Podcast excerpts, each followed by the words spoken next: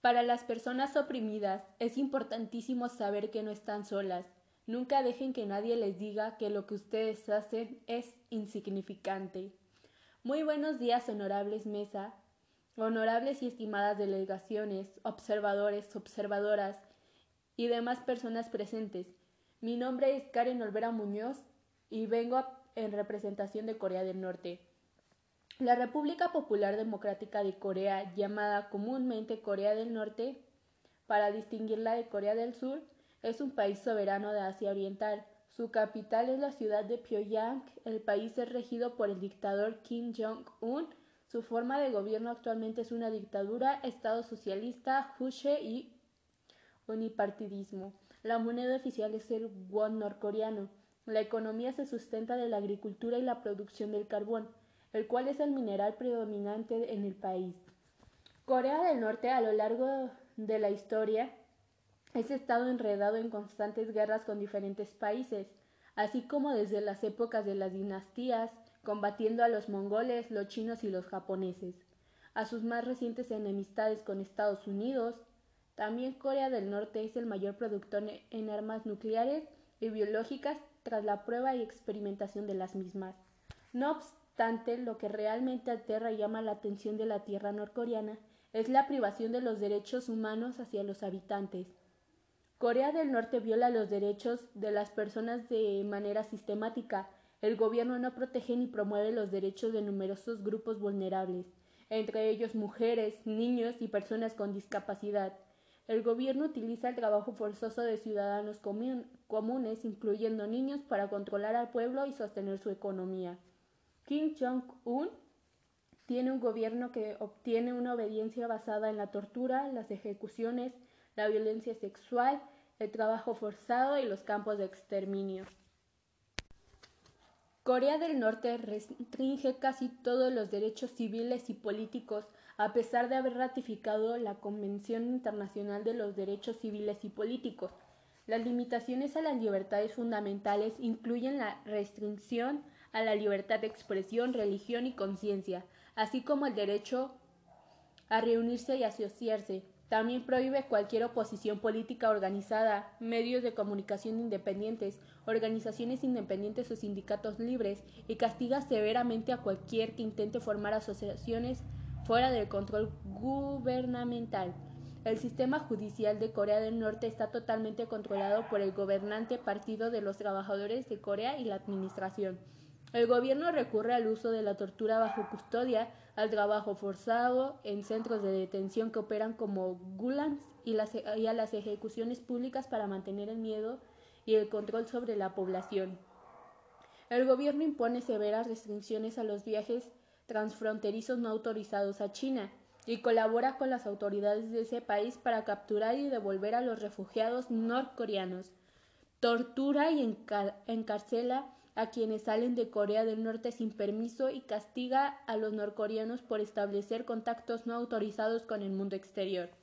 Corea del Norte al parecer no está dispuesto a aceptar que su forma de regir es totalmente errónea y que sus habitantes no son tratados como personas. Entonces me pregunto, ¿hasta qué punto el mundo dejó que esto pasara con los ciudadanos norcoreanos? Nadie se preocupó o tan siquiera ofreció su ayuda para solucionar el terrible acontecimiento que viola los derechos humanos de todas las formas existentes.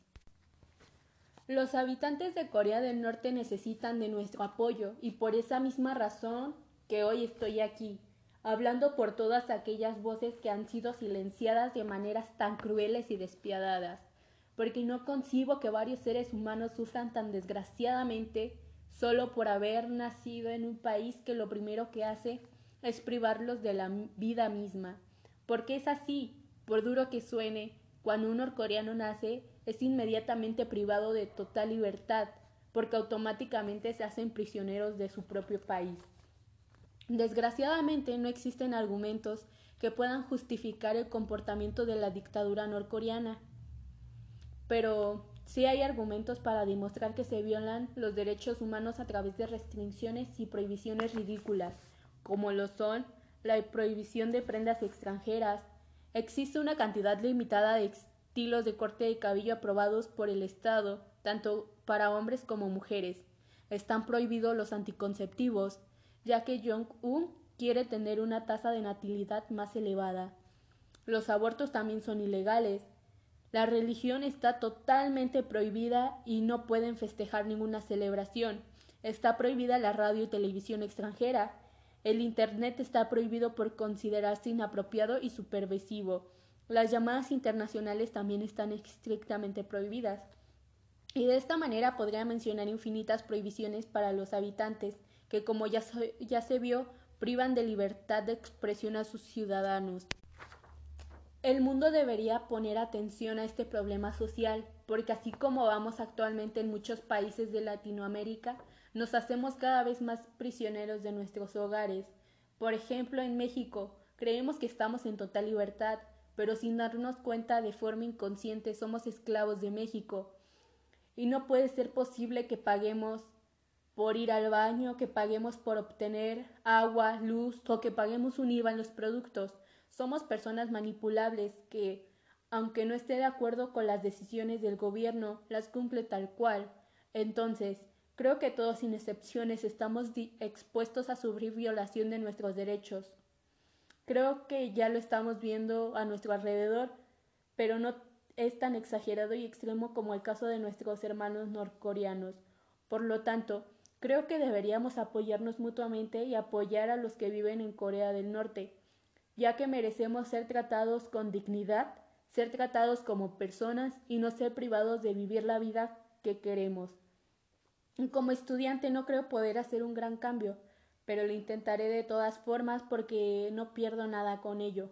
Por eso propongo alzar la voz por aquellos a los que han silenciado, por aquellos a los que se les ha oprimido el habla y la expresión Sugiero que unamos nuestras fuerzas entre países solidarios para librar a una nación de una dictadura cruel y sin sentido. Gracias.